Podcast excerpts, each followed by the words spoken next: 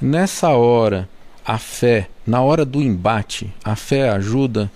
E as pessoas que filmam as abordagens? Porque tem o ponto do policial, mas e quem está filmando uma abordagem? Isso é ilegal ou isso é legal? o que dá o que dá o que dá motivação é saber que a vida tem fim.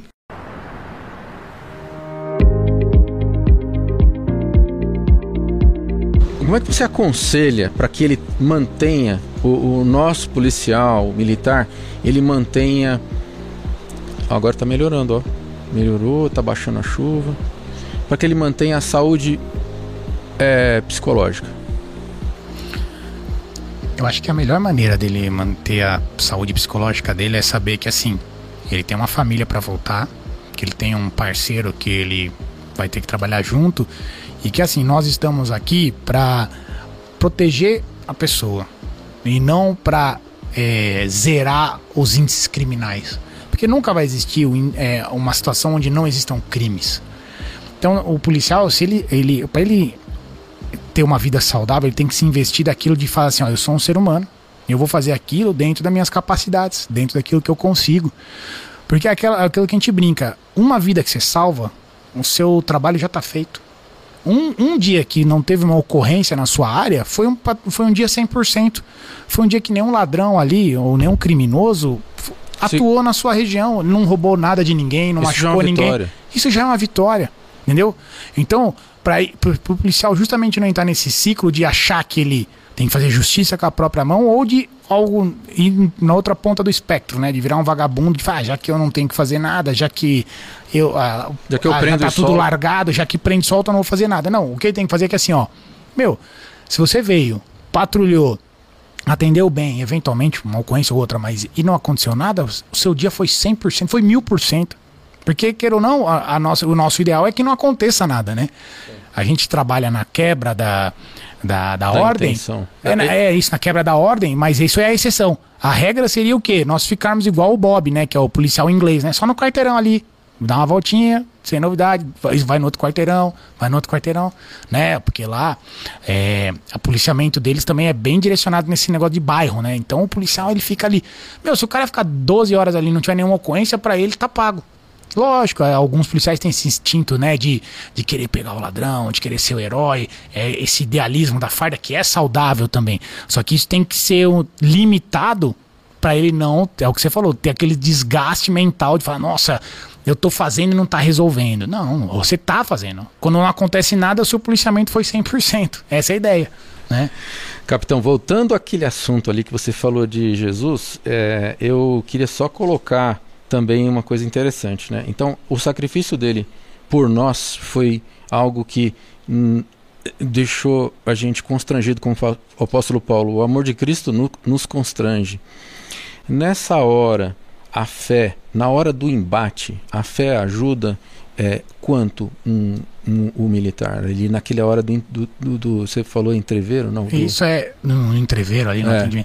Eu, eu, posso te falar um negócio? Ali. Não dá para lembrar de nada. É, ali a, a, coisa congela, né? Mas eu acho é que. É o treinamento só, condicionamento. Isso, é, porque o, a nossa resposta é muito de reflexo, né? Tipo, você identifica a ameaça e age. Mas eu acho que Acho não, né? Eu acredito. Logo em seguida e antes. É, eu acredito que assim, ó. Todo serviço, quando eu trabalhava na rua, a gente fazia uma oraçãozinha rápida. Assim, ó, pessoal, bom serviço a todos, Deus nos proteja, que nenhum mal aconteça com a gente, que nenhuma pessoa precise de nós, que todo mundo volte para casa. E quando ter, e a gente, e eu acho que assim, eu sou, eu acho não, né? Eu tenho certeza, porque eu sou católico, acredito em Deus, piamente, leio. E mas eu acho que assim, se não fosse a, esse apoio da, da, da fé, a gente estaria num lugar bem pior, né? Eu acredito piamente nisso.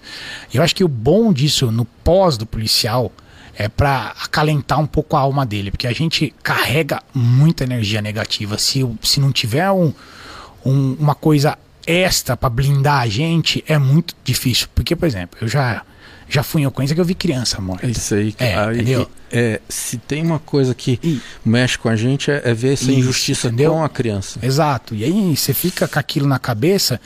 E aí se você não pôr na mão de Deus, né, para Jesus intercede com o Pai lá porque tá pesado para mim, isso vai te, isso vai acumulando, acumulando.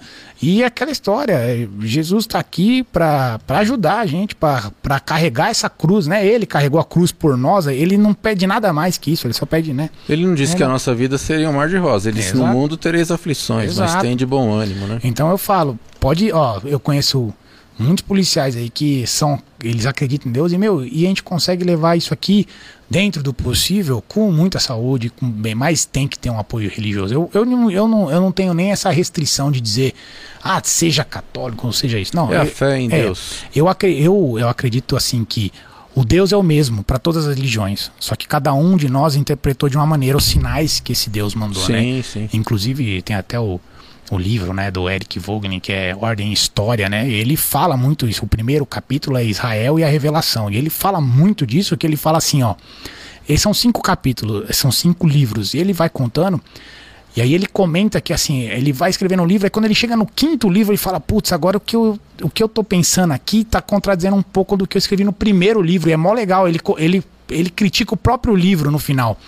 Porque ele fala assim, pô, quando o Império lá, o Alexandre Magno, né, ele, Alexandre, foi, o Alexandre Grande, né, ele foi até a- o Oriente, ele chegou lá na Índia, nas barbas da China, e ele percebeu que as civilizações de lá eram tão antigas quanto as nossas.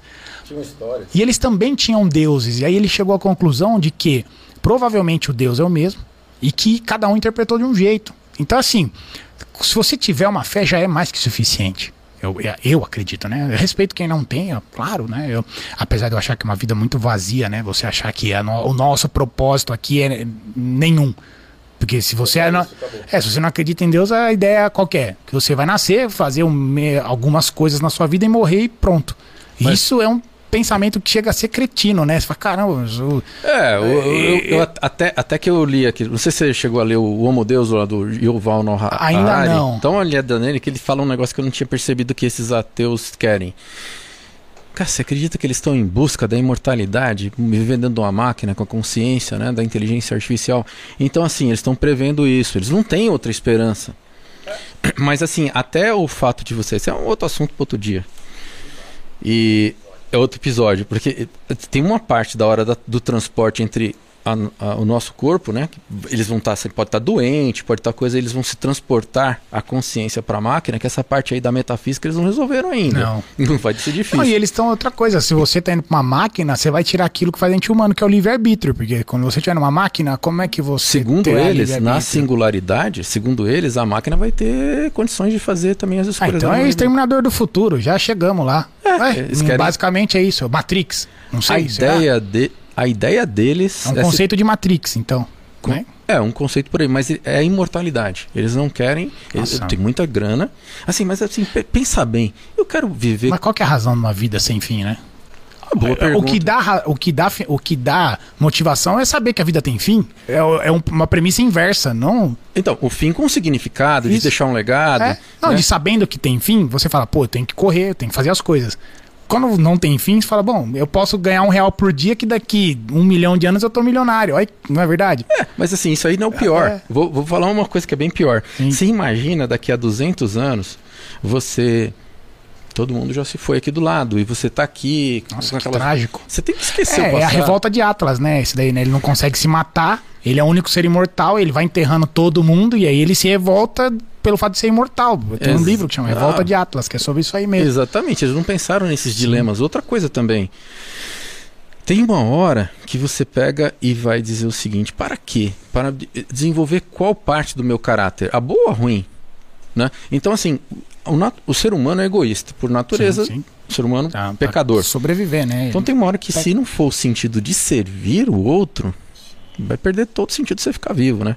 Você tem que ser. Uma, a evolução é. A evolução da. nat- Não a evolução é, como ser biológico, é. mas a, a evolução como. É, Pensante, como né? pensante Uhum. é chegar a um propósito e dizer o seguinte: bom, eu já fiz muito, eu já aprendi bastante, eu vou ajudar o outro, aquele que não Claro. tem. Claro. É, Isso eles não têm. isso- não, com certeza não. Porque se a sua ideia é ser imortal, você quer suplantar todos, né? Fala, não. To- é, é eu sou melhor que todos, vão ficar só com a raça melhor. Né? É, Aí uma, uma loucura, coisa assim, não, mas eu quero. Inclusive, um amigo meu, ele disse assim: ah, mas eu quero. é, um desses que, que, que- que querem essa imortalidade disseram assim: ah, eu quero chegar um dia e colocar o meu. o meu sósia para trabalhar, é, caiu. Caiu a ligação aqui com a coisa. Não, não caiu não. Não sei, veja se caiu na, na, internet. Caiu não? Não. Eu quero colocar e ir pra praia. Eu falei, tá bom, cara, esse é um desejo bem egoísta, mas e se ele, a, ele o outro ficar melhor que ele, fizer mais cursos, ele vai ser obsoleto? É, aquele, em casa. aquele filme A Ilha, né? Você já viu? Tem a ilha. É, que, o, que eles fazem os clones para tirar órgão, pra ser imortal. Até a hora que um deles foge, encontra ele mesmo fora. E tem mais umas armada, né? Umas maluquices também. Tem aquele outro filme também, O Substituto, né? Sim, sim. Ele não pensou assim, cara, eu, eu, eu joguei uma. Um, eu joguei uma pergunta pra ele, tá. E se o, o seu substituto for mais interessante para sua esposa do que você mesmo. O que, que ela pode fazer com você? Quem sabe elimina ele, né? Então, assim, ninguém pensa. Eles não estão pensando que todo dese desejo desse tipo de imortalidade é um desejo egoísta. Eu não estou vendo ninguém querer ser imortal para poder fazer é, o bem para sempre. Bem, né? exatamente. Né? É. Mas, ó, divagamos, mas vamos voltar aqui. Foi uma divagação legal, mas vamos... uma, é, uma divagação louca. É, próxima pergunta. Beleza. Tem várias pessoas aqui ainda também. Que bom, ah, feliz. É, muitas pessoas então, falando até da chuva aqui também, exatamente. tranquilo. Beleza, vamos lá. Uh, tem uma pergunta bem interessante aqui, porque vocês falaram já da, daquelas câmeras, né, que ficam ali nos policiais e tal, mas tem um ponto aqui que é interessante você destacar. E as pessoas que filmam as abordagens? Porque tem o ponto do policial, mas e quem está filmando uma abordagem? Isso é ilegal ou isso é legal? Pode ser feito? A pessoa hum. pode filmar uma pode, abordagem? Claro. E como é que isso funciona no ponto de vista do policial? Não, é, é assim, é, não, não, existe, não é ilegal, porque, queira ou não, a gente está investido da função pública. A gente está como funcionário público, né? No, eu, eu, brinco, né? Ali nós estamos com o nosso CNPJ, né? E não com o CPF. Então, qualquer abordagem pode ser filmada e, né? A única questão é que, assim, já houve problemas, porque se a pessoa filmou, ela é uma testemunha que tem provas. Então, aí essa pessoa, se for solicitadas imagens justamente a fim de embasar aquela abordagem, tecnicamente ela tem que ir até o DP e fornecer as imagens. Aí tem que ver esse desgaste, né? Às vezes a pessoa só filma por filmar, para ficar lá, é, para jogar num canal de YouTube ou fazer um oba-oba na internet, né? Então, não, não tem restrição legal, não tem nenhuma não. Pelo contrário, o policial que trabalha pelo certo, filmado ou não, ele vai estar tá ali fazendo o serviço dele, tranquilo. A única coisa que eu posso complementar desse pensamento aí é que ele tome cuidado para não atrapalhar a ocorrência ou até mesmo colocar em situação Sim. de perigo. É, isso, isso é uma coisa natural do ser humano, da curiosidade, mas ao mesmo tempo é perigoso, né? A gente vê pessoas filmando tempestade, aí cai o raio, tá filmando furacão, entra um sofá pela janela. Então as pessoas também têm que ter esse, esse nexo, né? De estar tá filmando uma ação policial ali, às vezes uma, uma situação tensa, policial armado, um indivíduo armado, alguma coisa nesse sentido, a pessoa também tem que medir isso aí, né? A curiosidade tem um preço. Mas em relação à legalidade, não, tranquilo. Tranquilo. É, eu já me coloquei em algumas situações de perigo, filmando, mas eu estava lá para re... eu era é. profissional, estava ganhando para isso. Agora o cara se colocar no meio da. E não só ganhando, né? Você precisa, né? É diferente. Alguém tem que filmar na... quando o cara é profissional, porque alguém tem que filmar. É, né? Alguém tem que fazer aquele trabalho, Isso, pode servir como uma prova e tal. Mas é, mesmo assim, aquilo é que a gente chama de money shot. Quer dizer, aí eu precisava daquilo, aquilo é o meu trabalho, é claro, é aquilo que claro. fazia eu ganhar dinheiro, né? É diferente. Mas também já me lembrou outro filme aí de um louco, né? Você lembra do, do Crawl? Como é que era? O cara que era um. ficava provocando os acidentes para poder chegar lá e gravar e ter o. Não, o, tem, um, no, assim, tem um na Netflix Netflix, né? Da, do Acre, eu acho, do Amazonas, que o cara. O, o, ele era tipo desses programas shit show assim, ah, não, que é ah, tá, tá, tá, só de que morte, de tranqueiraiada. Isso. É, esse cara, Esqueci dizem, nome, né? Tem uma, duas versões da história que ele tem realmente. A, vamos colocar aqui tudo que eu vou colocar, sim, que a gente vai colocar legal. como referência aí. Mas ele dizem que foi porque ele estava combatendo também. Tem a versão dele, né? A versão da família dele, que ele estava combatendo gente muito perigosa e aí eles colocaram ele nessa coisa. Mas também tem gente que diz assim, para ganhar audiência, ele é, conseguia gerar a ocorrência. Exato. Mas eu tô falando de um filme de Hollywood que ah, o cara é cameraman. Esse eu não me recordo, depois eu vou é, dar uma olhadinha um, quando você lembrar. É, um, é o Corvo, não é um cara, é um, tipo uma ave de rapina, né, que é o nome em inglês. Eu não sei, não me lembro agora como é que é o nome do, do filme em inglês, mas ele cara, ele só conseguia só o scoop que a gente chama que é o furo. Mas claro, o cara tava no meio, o cara era problemático. Mas assim, é um roteiro de Hollywood ficcional, mas eu não duvido muito que haja quem faça isso para a questão de aparecer, infelizmente. Mas isso não é, não é a regra, é a exceção. Muito bem. É... indo para os finalmente, porque a gente precisa parar aqui, eu queria regravar aquela parte que nós falamos sobre a Rocan.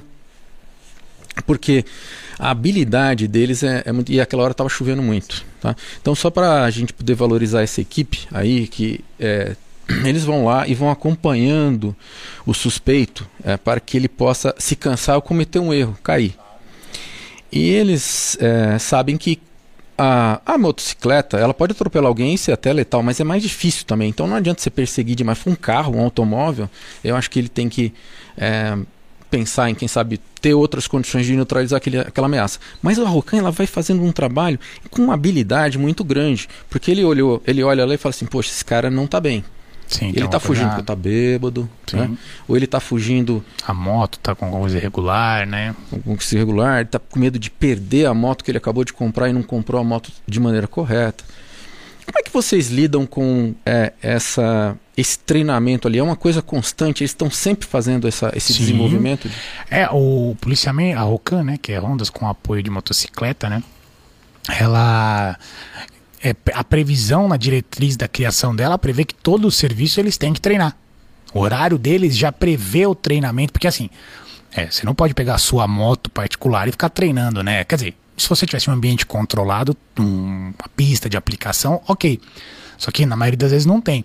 Então o que, que eles fazem? Eles entram no serviço, às vezes mais cedo, às vezes não, né? Eles entram mais cedo, ou a não ser que tenha alguma missão específica que precisa ser muito logo no começo do serviço, senão eles entram, fazem atividade com a moto, maniabilidade, fazem educação física, justamente porque tem que estar tá com, com os sentidos aguçados, né? Tem que estar tá com a memória eh, muscular afiadíssima, né? Porque é uma reação instantânea.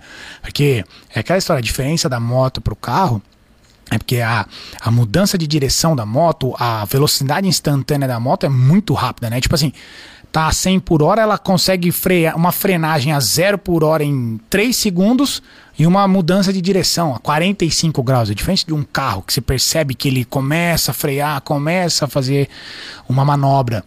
Então, o policial que trabalha com moto, ele é assim, ele é acima da média na situação de de condução de motocicleta, né? Porque ele tem que saber subir escada, descer escada, andar em viela, subir ponte, descer ponte, fazer conversão em, sem pôr o pé no chão, né? Aquela conversão em U, né? O U-turn, né? É Aquela, 180 graus. 180, ele tem que. É, aí é o que você disse também, naquele momento que a gente estava no intervalo, é aquele cara que ele tem que começar a dimensionar se ele vai ser, se é, a moto vai parar, se ele já saca a arma para poder abordar, se ele segura a arma no coldre porque ele vai sair de novo. Então, o, o, cara da motocicleta, o policial nosso é fora de curva, assim, ele é um cara, um policial e é por isso que é uma mão de obra muito, muito rara e especializada. A gente cuida com muito carinho deles, assim, porque não é todo mundo que tá disposto a é andar de moto como policial, né? Porque não é um passeio, é um uma aventura praticamente, né? Então esses, esses policiais, a gente trata eles com muito respeito, fala, tanto que fala, meu, eles tomam chuva, tomam sol, é, sabe, é um é frio, eles estão sujeitos a intempéries, eles estão sujeitos a pernilongo, bicho, é de tudo, né? Eles estão muito mais expostos. Então, os policiais que se voluntariam para isso, a gente dá uma, tipo, um carinho especial, bem, uma atenção, fala, meu, pô, que bom que você tá aqui, entendeu? E eles estão mesmo, é 12 por 36? Eu... Não, não. Ah, sim, eles trabalham no 12 por 36, algumas equipes, outras equipes trabalham de segunda a sexta. Mas independente do horário, eles têm essa dinâmica da instrução, eles têm essa dinâmica do treinamento, porque, meu, tem que estar tá todo dia afiado, entendeu? Já o do tático, ele tem um período. Ele tem, ele, Mesma piloto. situação. Isso. O piloto. Ah, o motorista da viatura de força tática, você é, fala? É. é, eles também. Eles, eles têm horário de treinamento, tem o curso de força tática. É, assim, tem tanto o curso de força tática, onde é passado algumas coisas, como nós temos também o estágio de condução de viaturas. Que o, o estágio é uma coisa rápida, o estágio são de 7 a 10 dias no máximo. O curso é aqueles de 15 dias ou mais. E o estágio da condução de viaturas é legal, são sete dias que o policial sabe, aprende a fazer manobras, aceleramento, frenagem, conversão. Então. E eu, normalmente o policial, o motorista de força tática, ele tem que ter os dois cursos, porque exige demais, né? Exige demais.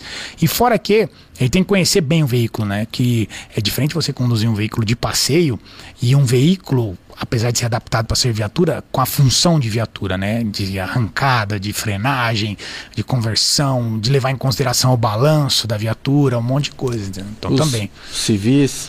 É, o pessoal navia. navia, né? Você tem que ter, assim, o seu cérebro parece um computador, né? Recebendo informação e processando assim na velocidade da luz, né? Porque é uma criança que corre atrás de uma bola na rua você tem que mudar totalmente a direção, frenagem, condução, porque se você fizer um, uma conversão muito brusca, a viatura pode capotar, se você deixar correr, pode atropelar. Então são policiais, assim, os caras que trabalham na condução de viatura na polícia, assim, são excepcionais, assim, não é para qualquer um, não. É como. E depois chega lá no máximo aquele piloto da rota que também faz umas, umas coisas bem treinadas. Né? São, né? são. Outra coisa também que eu percebo deles. Uh, é que o próprio veículo ele também é uma arma de defesa. Claro, tem. É, no, no, no curso de força tática, né? Eles aprendem até aquela situação de emboscada, né? Tipo, ah, se for, se for surpreendido por uma equipe, por bandidos, né, do lado direito, como é que as equipes desembarcam? Pela frente, por trás? Tem até esse, porque, queira ou não. Uma pode atrapalhar a outra se não tivesse esse treinamento. Exato, se não tiver o treinamento, não vai saber o que fazer. E outra coisa, é o que você comentou, saber usar a viatura, às vezes pode ser um, um único anteparo entre você e o perigo. Então faz parte, é tipo uma simbiose, né? A policial com a viatura ali. Ele, é, ele usa a viatura e a viatura serve para ele de um propósito, assim, às vezes defensivo, até. É legal. Ultimamente, capitão, eu tenho visto no YouTube algumas pessoas que estão usando, civis, que estão usando a, o próprio carro como um, um elemento de, de uma arma de ataque quando ele vê algum tipo de ocorrência. Isso é muito perigoso. O que você pode dizer sobre isso? Ah, é uma tragédia, né? Anunciada, né? Muitas pessoas aí na condução de veículo, às vezes de maneira irregular ou de maneira irresponsável. Não, quando o civil de bem vai e usa para poder ir e utilizar o carro como uma, uma, uma ferramenta para inibir um assalto. Que ele vai e Ah, entendi, entendi. É. É que, que, que assim. Assim, é, eu, eu, eu, é, é, errado, queira ou não, né? Você vai estar tá ali atropelando uma pessoa. Mas a gente tem que levar em consideração o fator revolta, né? Às vezes a pessoa é um, tá ali, tá vendo um, uma injustiça. Um, um, criminoso roubando uma pessoa. Ele se investe daquele sentimento de injustiça, de saber que às vezes aquela pessoa pode se machucar, ou aquele criminoso nunca ser preso, né? E ali e acabar atropelando o criminoso ali, né? Isso tem acontecido com mais frequência ultimamente? É, de uns tempos. É que, na verdade, o, o que eu posso te dizer é que talvez, tá, a, como a, hoje em dia tem mídia, tem um monte de coisa, a gente está recebendo mais essas informações. Mas eu acho que eu, tenho, eu também tenho a percepção que está acontecendo um pouquinho mais. Acho que o pessoal cansou, né? O pessoal, as pessoas, as pessoas de bem, né? Que a gente fala, que não são criminosos, que não fazem coisas erradas elas veem isso na rua, elas se investem nesse sentimento de tipo, meu, eu tenho que fazer alguma coisa, uma justiça com a minha mão. É errado, claro. Mas hum. às vezes a gente não consegue tirar a razão da pessoa, né? Eu, como civil, posso dar uma orientação a essas pessoas que pensam em fazer isso. O seguinte, veja, quem está dentro do seu carro, veja também se você não vai fazer pior, por exemplo, atropelar um inocente. Eu acho que a gente tem que pensar muito. Outra coisa, às vezes você vai atrapalhar. Uh, eu não estou dizendo que é sempre, mas teria que ter uma leitura de situação muito hum. bem clara de que alguém está sendo realmente Porque às vezes a própria pessoa ali que não é um policial, não está treinado, às vezes ela pode se enganar, né? Às vezes é uma pessoa pedindo informação, um motoboy fazendo uma entrega, ô, oh, preciso ir em tal lugar. E aí, só que ele está ali pendurado na janela do outro carro, entendeu? Então. Eu aconselho também os motociclistas, os motociclistas de, de aplicativos e outros não ficarem pedindo opinião no ou trânsito, informação né? no trânsito, é porque é ele pode ser confundido com algum assaltante. Mas tem que ver a. Houve ameaça, houve realmente. Tá, é nítido a presença de uma arma de fogo ou então de um simulacro, tudo bem, mas o cara, você tá entendendo? É, sim. Ele pode fazer um, uma coisa pior para a vida dele, né? Sim, é. sim, sim. É. Ele pode causar uma tragédia, né? Tanto para ele como para o terceiro ali. Então, assim, não, não, não vejo, não vejo lado, como a gente tinha dito na câmera, não vejo lado positivo de você atropelar uma pessoa que ali está em, em, tese cometendo um crime, às vezes você ajuda mais vendo a placa, pedindo, passando para a polícia, avisando. Às vezes tem uma viatura perto, entendeu? Então acho que essa demanda de, de justiça fazer imediata... justiça imediata não se justifica. Eu não consigo imaginar um cenário onde, onde eu diria, ah, ele fez 100% correto. É, pode... Eu acho que o único cenário que seria vi, é, né, razoável foi o que você comentou. Ah, ele está vendo um criminoso com uma arma apontada para dentro de alguém dentro do carro. Mesmo assim, porque talvez, vamos dizer que vai. Imagina se ele acelerando, o ladrão se assusta e aí sim atira. Tá vendo? A gente não consegue controlar as variáveis. Então é muito difícil a gente fazer um juízo de valor tão instantâneo assim, entendeu?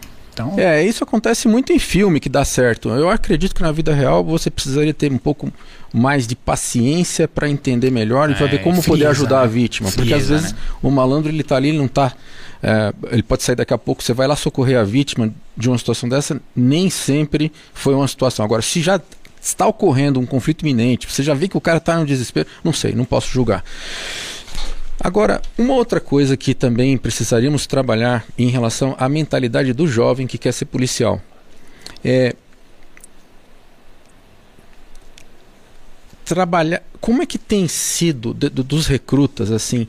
Você percebe que tem um apoio da família sempre para que ele possa se tornar um militar? Existe isso aí ou nem sempre acontece? Ah, por exemplo, eu posso dar algum exemplo. Meu, é, todos no os, caso seu, é, tinha todos mundo. os meus pais, mas ó, mas assim, todos os meus parentes que são policiais são por parte de mãe. O meu pai, ele, por exemplo, é um cara sempre foi muito do bem, sempre. Então, e, ele achou que quando eu entrei na polícia, ele falou: "Pô, filho, é um perigo. Nossa, você vai se expor ao perigo". Ele, entendeu? Então, ele mesmo tinha essa. Só que assim, ele sempre falou: "Ó, é isso que você quer?" Então tudo bem. Mas ele tem um coração bem mole, assim, ele é um cara bem bonzinho. Então, tipo assim, na cabeça dele, era o filho indo pro perigo. Então, às vezes, as famílias, pelo que eu percebo, não, elas não, não falam assim, ah, não entra na polícia porque não é, porque não é legal, ou um sentido de tipo de ser contra. É mais uma aflição, porque queira ou não, você está entregando o seu filho, é, ali, a, o seu parente, para uma situação de perigo, né? Você está falando, ó, pô, a partir de agora você não é mais menino, você é um homem, você vai se expor ao perigo. Então eu percebo que as famílias apoiam, porque é aquele sonho, que é aquela vontade, aquele, aquela, aquele patriotismo, né? Você aquela... falou uma coisa, uma palavra que você usa para dizer que, que é o. É, é, é a, você falou uma palavra muito interessante que eu gostaria de guardar. É, falou sobre o, o, Não é um ímpeto, é o aquilo que a pessoa sente, vontade, como se fosse a vocação. Sim. Esqueci a palavra, eu vou lembrar depois. Ah, tá. É, é bom, depois eu procuro. Não, não, seria o altruísmo, né, que eu coloquei aqui, não, né? Não, é uma palavra que você fala que é o. É, é o sentimento dele de Sim. querer servir. Eu vou, vou achar isso, eu coloco no lettering. Isso. Então, assim, é, eu percebo. O apoio da família é importante. Isso, é, é importante. É importante para dar aquela segurança, né? Para a pessoa não voltar atrás da decisão dela. Porque a gente quer ter. A gente não quer sair de casa achando que a nossa família tá preocupada, né? A gente quer sair tranquilo, né? Eu sei disso, por exemplo, porque é, trocam os personagens, só que as coisas são parecidas. Por exemplo, quando eu trabalhava na rua, eu, quando eu trabalhava à noite, quando dava umas. Eu costumava chegar em casa lá para umas 6h40. Quando dava umas 7, 7 e pouco, você não chegava, meu pai ligava. Agora trocou pra minha esposa. Às vezes eu tô na rua e tal, começa a dar um horário que já era pra eu ter aparecido, elas mandam. Agora é o zap, né? É. Amor, tá tudo Você tá certo. Tá Aí eu falo, putz, não, deu uma ocorrência, tô fazendo documentação tal. Então eu acho que é uma, um sentimento mais de proteção, entendeu? De da pessoa, da, da família querer proteger e não de puxar, né? Eu acho que quando a pessoa decide ser policial, ela tá fazendo uma, uma escolha honrada, uma escolha digna, uma escolha valorosa. Então, normalmente a família é mais o, o freio é o medo. É o, é o, o receio, é o cuidado, cuidado entendeu? Né? É mais isso. Um sonho também antes da próxima pergunta, e a gente tem problema porque não cansa, mas é, cansa, eu não me canso, né? É, cansa, pessoas... Talvez quem tá ouvindo, né? É. Não. Nem tá sempre, tá, cara. Tá você bom. sabe que quem vai assistir chegou até aqui é porque ele gosta do assunto e ele quer ser realmente. Eu queria saber um, rapidamente, vamos lá falar da carreira. Começa e vão seguindo as patentes até chegar à última patente. Como é que seria? A, então, a gente entra como soldado. É assim, a, a, gente pode entrar na carreira policial militar do estado de São Paulo como policial é, no, na base dela, como soldado, ou no meio como aspirante oficial. Só que a carreira ela se estende da seguinte maneira, né? De maneira é, vertical. Começa como soldado, aí vem cabo, terceiro sargento, segundo sargento, primeiro sargento e subtenente. Esses são os praças, né? Que são a, o quadro dos praças. Até ele tá na. Tá na, na, na, na, na base da pirâmide, digamos tá, assim. Tá. Aí o meio da pirâmide, digamos assim, começa com os alunos oficiais, que são os cadetes que estão estudando lá no Barro Branco. Formado aluno, você sai como aspirante, aí vem segundo tenente, primeiro tenente, capitão, major, tenente, coronel. Ah, não tem negócio de terceiro. Então vamos lá. Não tem negócio de. O, o capitão é capitão sempre. Capitão é capitão, isso. É. Não existe de, é, uma hierarquia dentro do capitão. Dentro de capitão, não. Tá. É, tem o segundo tenente, primeiro tenente. Aí vem o capitão, major, tenente coronel.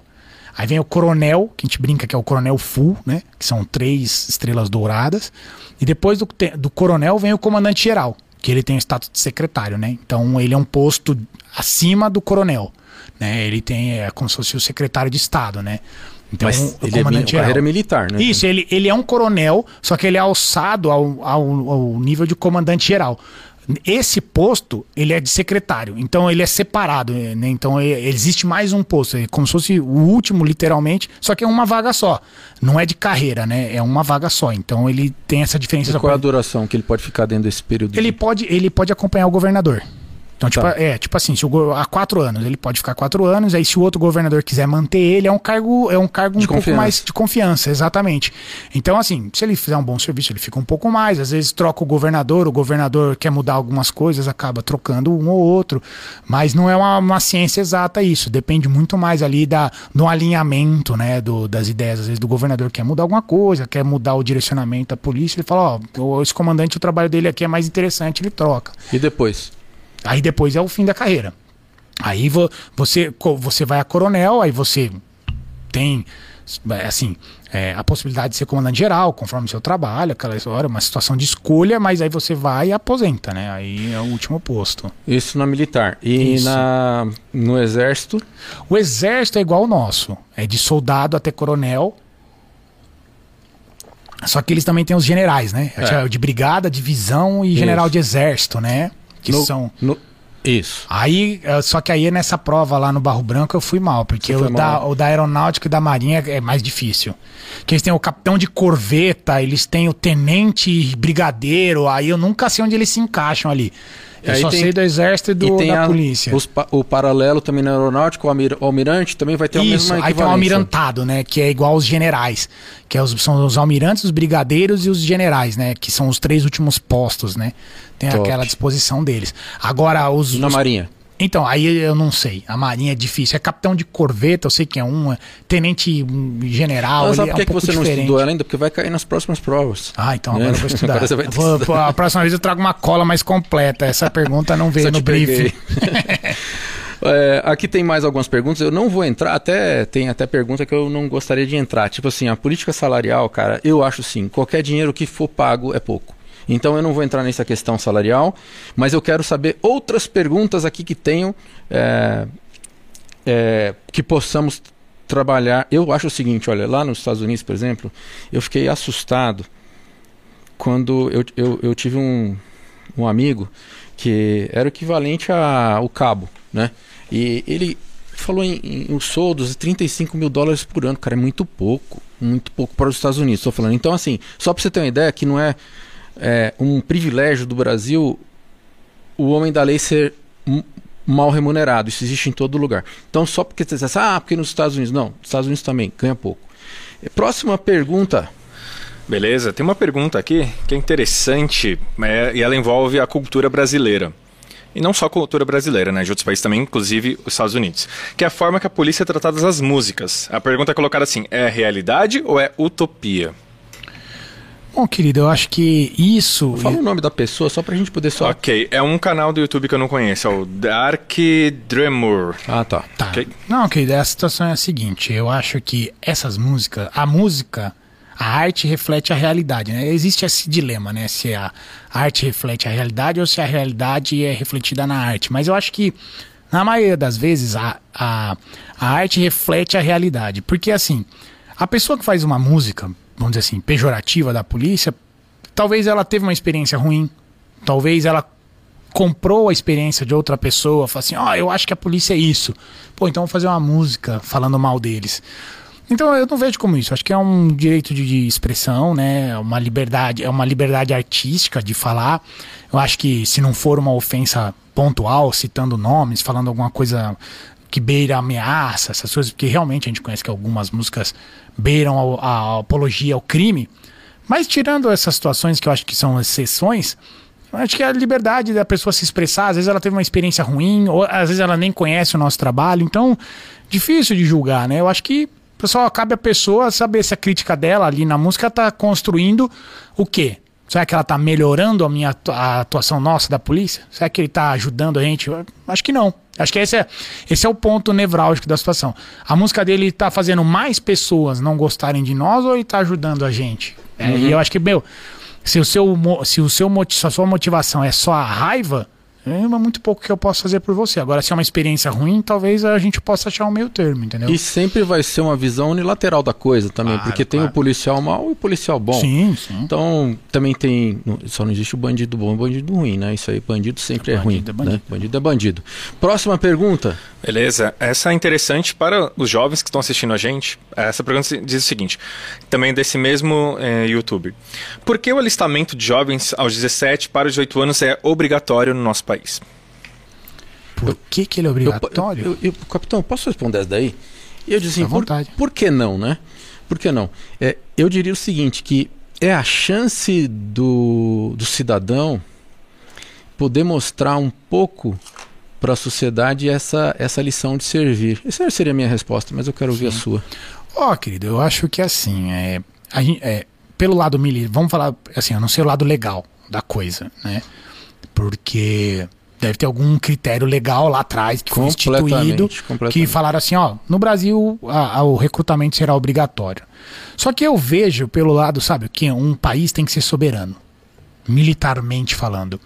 Mostrar os, é igual aquela a gente brinca, mostrar os músculos evita conflito. Pode entrar, deixa, deixa entrar, uhum. pode deixar, deixa entrar, ver de pertinho, porque são alunos ou que vão estar, ou já estão então é importante que eles vejam aqui o trabalho que eles vão realizar aqui. Eu só estou aqui porque nós estamos no começo de aula, capitão, e nós não tivemos tempo de contatar, mas eu queria um aluno aqui perto para poder fazer outra oportunidade. Na próxima oportunidade. É. Então, Obrigado pela visita de vocês aí, obrigado, sejam bem-vindos, tá? Então, e se vocês é, aceitarem o desafio aí de poder ajudar a sociedade de alguma forma, debatendo sobre as profissões, sobre a, as, com as autoridades e tudo mais, vai ser sempre bem-vindo, tá, alunos? Briga... Ó, tô, tô visitando. Para quem não está vendo a gente, são alunos hum. que estão nos visitando. Ah, tá aqui dentro legal. da escola, escola do pensar. pensar. Show. Então, Gui, como eu estava comentando, eu acho que assim, eu posso falar sobre a, a visão militar, que é o quê? Um país tem que ser soberano. E para ser soberano, você tem que ter forças armadas. Hoje em dia, não, a, a ideia do conflito é, não traria bem para ninguém, porque a, a todas as economias são interligadas. Então, se você entrar em conflito com outro país, vai te faltar um insumo de alguma coisa que você precisa até mesmo para continuar a guerra. Então, a ideia do conflito já nem faz muito sentido. Só que a ideia de mostrar que você pode entrar em conflito é o que traz uma segurança. Entendeu? Por que, que os Estados Unidos é era, talvez, né? Eles estão estão em crise. É, o presidente deles ali, ele é um pouco menos arrefecido nessa política internacional. Mas por que, que eles eram respeitados? Porque eles tinham um aparato militar gigantesco. Então todo mundo olha e fala: Meu, a gente não pode mexer com eles. Eu sei que essa pergunta que fizeram, capitão, foi, foi uma pergunta de levantamento de bola para a gente chutar. Mas foi importante ter feito essa pergunta porque é, tem gente que, que é contra o serviço militar ao alistamento obrigatório. Eu só posso dizer o seguinte: nós só temos liberdade justamente porque nós temos o militar, que nós temos os jovens do exército para nos proteger, pra... senão nós não teríamos essa liberdade. É aquela história, se você quer viver em paz, você tem que estar sempre preparado para a guerra, né? Aquele ditado grego, né, que fala, né? Se passem em parabellum, né? Para viver a paz, prepare-se para a guerra, né? Então é isso. Quando a gente traz o conscrito, quando a gente faz o serviço militar obrigatório, é para você deixar uma turma de reservistas. Tem um sentido por trás. É uma massa que você tem que incorporar ela num tempo rápido para uma resposta eventual de uma agressão internacional. Então esse é o ponto, né? A gente, que assim, em outros países não é obrigatório, mas é de carreira. Então a partir do momento que você entra no exército, você ganha e segue carreira. É diferente do nosso, que a carreira é por serviço público. É, isso aqui faz um contato, como você perguntou lá atrás sobre o policial, o militar aqui, né? E lá, nos Estados Unidos. Porque lá o, a, o militar não é é obrigatório, só que automaticamente é de carreira. Então você entra. Não, mas o alistamento é obrigatório. Lá também? Não, lá nos Como Estados Unidos eu acho que não é não. O alistamento militar. Vamos, vamos depois a gente checar, pode pesquisar. Só vou checar isso aí. Quase certeza que não. E aí é por isso que aqui no Brasil é, justamente para form, como não é de carreira, a carreira é concursada, então você tem que ter um corpo de reservistas, né? Pelo que eu me lembro, é o seguinte, lá nos Estados Unidos, é, depende do estado do, do país. Está em estado de guerra, eles são automaticamente, qualquer pode ser sim, chamado. Sim. Ele já, já entra como reservista. É, é, mas lá teria que. Lá é outra, tem as milícias, né? E não a, como nós concebemos milícia aqui no Brasil, né? Lá as milícias elas são organizadas, eles são conscritos, tem uma, uma série de é, detalhes. Tem aí, os né? que chamam de mercenários, né? Sim. Que são pagos para a guerra. Também então, tem isso. Então é, o, uh, Black Waters. Black Waters, né? É. Isso. É, tem essas aqui. Mas aqui no Brasil é justamente por isso. Porque, por exemplo, se você for pegar, tem o um livro lá do Dan Stevenson que ele fala sobre a Primeira Guerra Mundial. E na Primeira Guerra Mundial chegaram a chamar as, os acabaram os conscritos, eles chegaram a pegar pessoas de 17 anos de idade para o combate. 16. 16 foi a última turma que eles chamam, que foi com, chamada. Então você precisa de uma massa preparada. Que você está vendo, às vezes, lógico, não duvido que na história da humanidade vai ter um conflito da magnitude da Primeira e Segunda Guerra Mundial. Espero que não, né? Mas na Primeira Guerra Mundial morria tanta gente, que era uma guerra de atrito, né? Ficavam lá na trincheira a 10 metros de distância, trocando tiro por dias, horas a fio morria milhões de pessoas. Então ele chegava a chamar crianças, né? 16 anos é criança. Significa que já não tinha mais outros recursos. Não tinha outros recursos. Então é essa é a demanda do alistamento obrigatório para você saber quem são as pessoas que você vai convocar, porque num conflito essa essa mobilização tem que ser muito rápida. Então você tem que ter o nome das pessoas. Você não pode ficar lá. Imagina, o Brasil entra em confronto, aí coloca uma tenda lá na Praça da Sé, lá, ó, quem quer ir lutar com o Brasil lá? Vai meia dúzia de, de voluntários bandeirantes vão passar lá. Só que a gente tem que ter o. Vai buscar o Zezinho lá na casa dele, o Huguinho, tem que agora é conscrito, vambora. Bora, agora é, por, é mais ou menos por isso. A parte legal eu não sei, mas a parte da, do militar, por quê, é por isso. Porque você tem que saber onde estão essas pessoas. Onde eles estão. Sim. E já tem que estar tá treinadas, né? Perdão. Porque Sim. a gente, chamando pro serviço obrigatório, ele tem o treinamento básico, né? Que é quando você traz, o cara tá mais ou menos pronto, né? A menos foi, eu fui dispensado pelo excesso de contingente na época. Você na também minha, foi, na minha né? cidade era todo mundo dispensado. Exato. Eu queria também é, fazer um agradecimento aqui às pessoas. Primeiro, à diretoria da Escola do Pensar, que tem patrocinado o Podmakers de forma é, pioneira. Além disso, também temos é, um amigo da pizzaria Pimpolina que tem nos ajudado bastante, porque é muita despesa que se tem e à noite, na parte da noite, sempre ele manda a melhor pizza italiana que tem aqui na região. Um abraço para você, Ayrton. E também a parte da, dos móveis. Você vê que móveis interessantes aqui, né? Sim. Puxa vida. Então, Rústico, é o, né? Telmo da Beija-Flor, tô mandando um abraço para você. Um abraço. É, obrigado, o capitão também está mandando. E também nós temos o Top Carreira também, que é o nosso programa, onde o adolescente ele entra para ter orientação vocacional. Muito legal. A partir do nono ano até o final do ensino médio é uma espécie de orientação vocacional, porque as escolas é, é, ultimamente elas não têm tido nem tempo para o currículo, mas agora com essa mudança da nova BNCC, todo aluno nosso da Escola do Pensar, ele é um, um potencial fornecedor de conteúdo, ele produz o próprio conteúdo do que ele aprende para ajudar outros alunos em outros lugares. Que legal, que massa. Ele é o protagonista do conhecimento. É, mas hoje em dia com essa tecnologia, né, é a tendência do futuro, né? Você vê ali um rapaz com 17, 18 anos num TikTok, num vídeo do Instagram, mano, desenvolvendo alguma coisa bacana, né? Passa uma mensagem muito, legal, muito mais mensagem. forte do que muitos bilhões de dólares em campanhas, né? Você sabe aquele o Cabe Lane, né, que é aquele é aquele youtuber que não fala nada. Sim. Ele só fica só assim. mostra as mãos, né? É. Sim. Né? Isso é muito legal sim, isso aí. Sim, esse cara é muito legal. E ele é, tem feito assim uma, um serviço de mostrar a lógica simples das coisas, né? Capitão, é, como é que fica a família do policial? Como é que você pode é, dizer assim, é, como é que ele pode ter uma relação boa com a família? Ó, oh, eu acho que a primeira coisa é principalmente mostrar que a polícia militar é, são humanos de farda. Né? Nós não somos super-humanos, nós não somos melhor que ninguém. E nós temos tantos sentimentos como qualquer outra pessoa, entendeu? Então, a, o melhor caminho de você, então, a primeira, uma coisa muito importante é separar o que é profissional, né, do que é pessoal. Às vezes o, o nosso trabalho é muito, muito carregado e é por isso que, fazendo até um paralelo com aquilo que a gente tinha comentado da fé, uma oração antes de chegar em casa, justamente fala, Deus, obrigado por tudo, me protegeu, eu tô em casa, me dá paz. Que às vezes você vem com aqueles problemas carregados, né, e você é, tem família, né? Tem pai, a gente tem uma esposa, namorada, irmãos, irmãs. Às vezes a gente traz o problema carregado, né? De, do trabalho e descarrega em quem não precisa, né? Então acho que a gente tem que ter essa sabedoria de falar ó, que cada coisa no seu lugar. E uma relação saudável, né? Tipo, é, sem esconder nada, porque às vezes a nossa profissão traz algumas, é, algumas coisas pesadas, algumas ocorrências, e às vezes o desabafar também faz parte, né? A gente tem que ser aberto. Mas é isso, para manter a, a, Eu acho que a, a, a, o jeito mais fácil de você manter a sua família protegida é, separar um pouquinho do aquilo que é legal você levar como curiosidade, às vezes como uma coisa da rotina, e aquilo que é um problema seu, mas que isso vai ser resolvido quando você voltar pro trabalho, entendeu? Não é aquela coisa que você vai carregar para você, entendeu? Eu vou falar como civil agora, e vou falar pro meu amigo militar que está ouvindo a gente. Eu vou fazer uma pergunta que também serve para mim. O que adianta eu ajudar a sociedade, ou alguém, ou algum aluno aqui na escola? E às vezes gastar mais tempo com uma pessoa se eu não estou gastando tempo, e eu estou fazendo a minha culpa aqui, com os meus filhos. Né? Então, às vezes a gente às vezes gasta, a gente precisaria quem sabe, de colocar um pouco mais de prioridade para gastar o tempo com os nossos próprios. Né?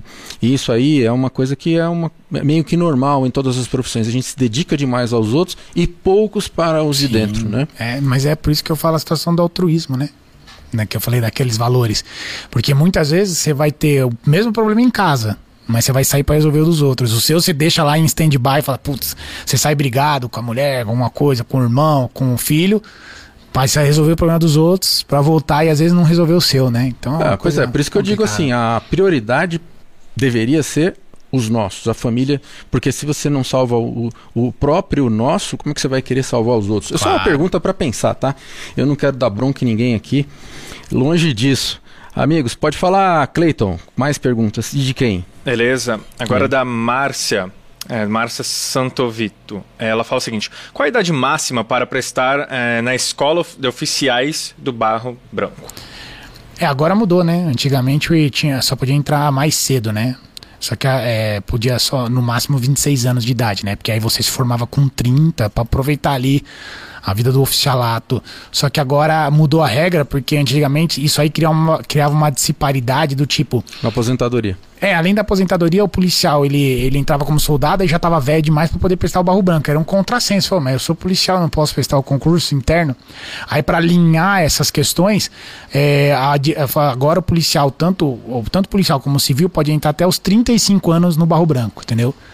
Então, tipo assim, é, é, porque assim, aumentou um pouquinho também a expectativa de vida, aumentou o tempo de serviço um pouquinho. Então, aquela pessoa que entrar no Barro ah, Branco tá. com 35 anos. Lembrando que vai aposentar mais tarde. Isso, é, um pouquinho mais tarde.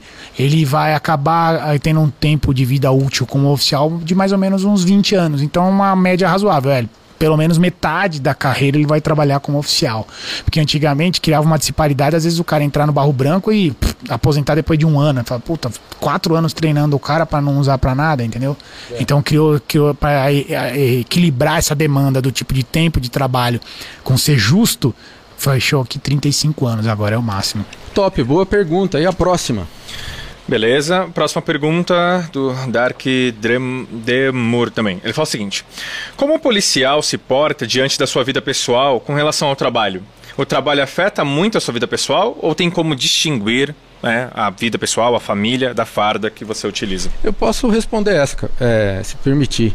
Por favor. Hum, nada, ele vai querer ouvir a sua opinião, né? A minha, né? Se senão eu seria, o, eu seria o militar e você seria o rosto. Não, tranquilo. Mas eu vou, vou tentar dizer o seguinte: é impossível você separar as coisas. Eu acho que o ser humano ele é um todo, né? Sim.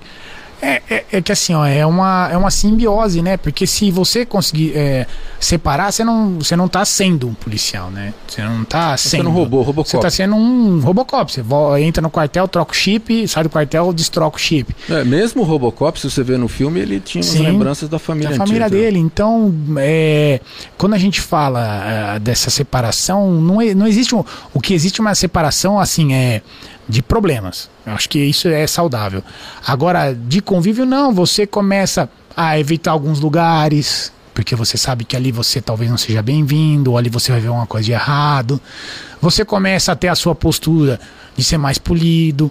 Por exemplo, até no uso da arma, né? Tipo, poxa, eu não sou policial 24 horas, eu sou policial no trânsito de serviço. Quando eu tô de fora, de folga, perdão, eu tô ali para, eu tô armado, mas eu tô ali para proteger minha família, não para sair metendo arma na cara dos outros, abordando, fazendo uma loucura.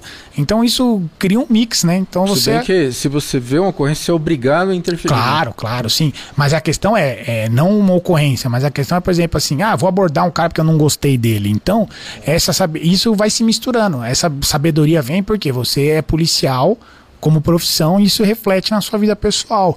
Então, isso é uma coisa boa, né? Na verdade, não é uma coisa ruim. O que eu acho que você não pode é carregar os problemas. Agora, a disciplina, né? A coragem de ver alguém fazer, pensando de ajuda e você ir lá ajudar durante seu horário de folga, assim, entendeu? O altruísmo e falar, putz, ô meu vizinho, preciso descer essa geladeira aqui, ó, do, da casa. Pô, vamos lá, dá uma força pro cara, entendeu?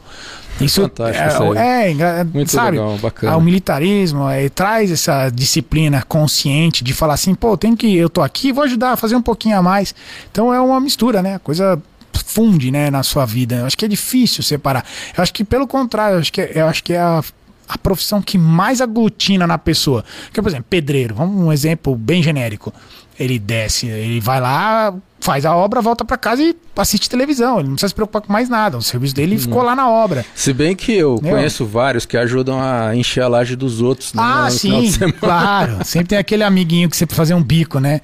Não, não é bico não. Os caras fazem. Ó, é, é, vou botar uma laje, né? Sim. O cara ajuda o outro isso. a construir a casa. Esses caras não param também. Sim, não né? para. Mas é um, um exemplo, tipo, estou, eu sei, ele um, não tem obrigação. É, um né? chapeiro, por exemplo. O rapaz faz um lanche. Ele vai lá, faz o lanche dele. Chega em casa, às vezes o que ele quer é um miojo, porque ele tá com saco cheio já de fazer 200 mil lanches. Eu, ao contrário da gente, a gente chega lá, putz, e queira ou não, o vizinho sabe que você é policial, dá um BO, qual que é a primeira coisa que ele faz? Liga pro vizinho. É, né? no grupo do zap lá do condomínio onde eu moro, é isso. Dá um BO, começa aquela discussão. Vamos perguntar pro capitão. Falou, ih, lembraram que eu sou policial. Aí vai lá, oi, ó, pessoal, temos que observar isso, observar aquilo, a lei fala isso, a lei fala aí, aqui, entendeu? Engraçado, eu não tinha parado para pensar isso, mas é, o WhatsApp fez o, o, o militar trabalhar muito mais. Né? Muito mais. Consultoria, então, nem se fala. É, assim, o famoso tirar dúvida. Meu filho fez tal coisa. Eu falo, putz, querido. Quem não gosta de ter um amigo militar, ah, né? Poxa é vida, né? É. Mesmo aqueles que não, é, que não deveriam que não deveriam querer. Ora, atenção, é, mais umas perguntas, só nós vamos encerrar, porque é, a gente tem que dormir, tem que cuidar da família, lembra? Né? Então é, é isso aí. Beleza, tem mais duas perguntas aqui. Essa primeira vem até né, calhar com um assunto que vocês falaram no começo do podcast. O policial em um ambiente público ou em lugares onde ele frequenta, né, ele fica sempre em alerta. E vamos colocar aí um adendo. Quando ele está paisana e quando ele está de farda, tá? É, ele fica de olho nas pessoas, em suas expressões corporais para identificar um possível humilhante ou ele às vezes relaxa um pouco e vive o momento? Ah, eu acho que não, não dá para relaxar 100%, porque é o que eu falei, essa simbiose, né? Depois que você vira policial.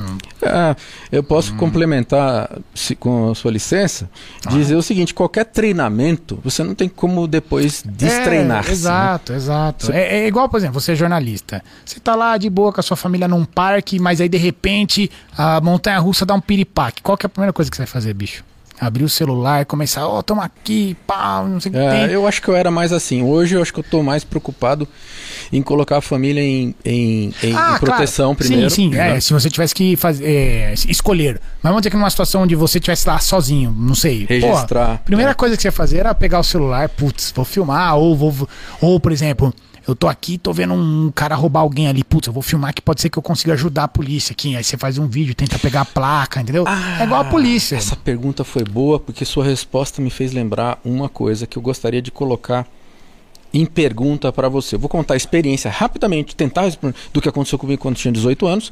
Eu tinha acabado de tirar é, a minha CNH e eu estava indo para a, a faculdade, eu acho, não lembro. E de repente eu vi uma ocorrência, né? E era uma mulher num ponto de ônibus e, e tinha uma criança pequena pedindo, pelo amor de Deus, ajuda, para, para, para, para socorrer. Aqui eu não estava escutando, mas depois soube que era a mãe. Tinha acabado de ser baleada. Eu não vi, eu não vi o. Mas passaram numa moto e atiraram.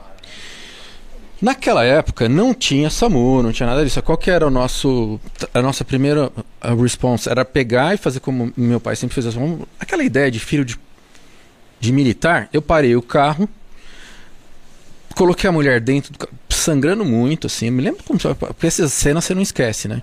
E ela foi ali atrás e eu fui fazendo um trabalho de viatura, assim, até o Hospital Campo Limpo. Cara, tô falando disso de 1988, tá? Então faz tempo, não sei nem se era nascido. Cheguei lá, tinha um policial lá, ele já pegou meus dados como testemunha, tá? Bom, eu não sei o que aconteceu com o não, Na ida, a filha, ela agradecia, falou obrigado que você parou e disse assim, olha, se eu morrer, uh, fala que quem eu vi quem foi, foi meu marido, tá? Então, e, eu tinha essa coisa, a filhinha dela, sua mãe, calma, calma. A filhinha devia ter uns 9 anos, cara. Foi uma cena muito difícil. A partir dali, eu comecei a ser chamado para ser testemunha. Ah, é? Vai. Não, acompanha o inquérito até o final, né? Então, eu não sei o que aconteceu com ela, mas não me davam notícia sobre. Eu sempre perguntava, quando eu ia na delegacia, o que aconteceu com ela, né? Eu queria saber, poxa, se pelo menos ela tinha. Não, não, não, não era informação para poder ser passada. Mas eu comecei a passar de ser aquele que socorreu para ver. Mas pera um pouquinho, você viu? tá entendendo como é que sim, começou a virar? Sim, é. ah, foram passando os anos, aí pergunta, você tá aqui como suspeito, você tá como. Você tá entendendo Nossa, como é que é? Jura? Sim. Então eu ia para prestar o depoimento, eu, disse, eu sou uma testemunha, eu socorri a mulher. Mas o senhor é parente da vítima, o senhor é parente do acusado? Tá entendendo? A pergunta que eu vou lhe fazer. Pergunta que eu vou fazer hoje é, teria que parar. O procedimento não é esse. Nenhum civil vai parar para socorrer ali uma vítima. Eu pergunto o que, que você faria se você fosse um civil? Depois sabendo que poderia dar esse BO todo. BO no, no sentido de de, de problema, BO né? mesmo, né? de, de BO cabeça, mesmo. Né? É, de BO de Literalmente, ir pro papel, é. né?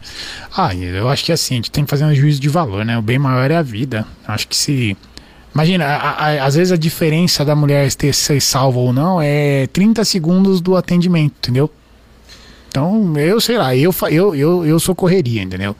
Além do mais, até fazendo um paralelo, tinha uma época que, eu não sei nem se essa, essa, essa norma está em vigor ainda, que falava que o policial militar, depois de trocar tiro, não podia socorrer. Aí, aí o próprio juiz falou: peraí, mas qual que é o bem maior? É a perícia no local ou é a vida?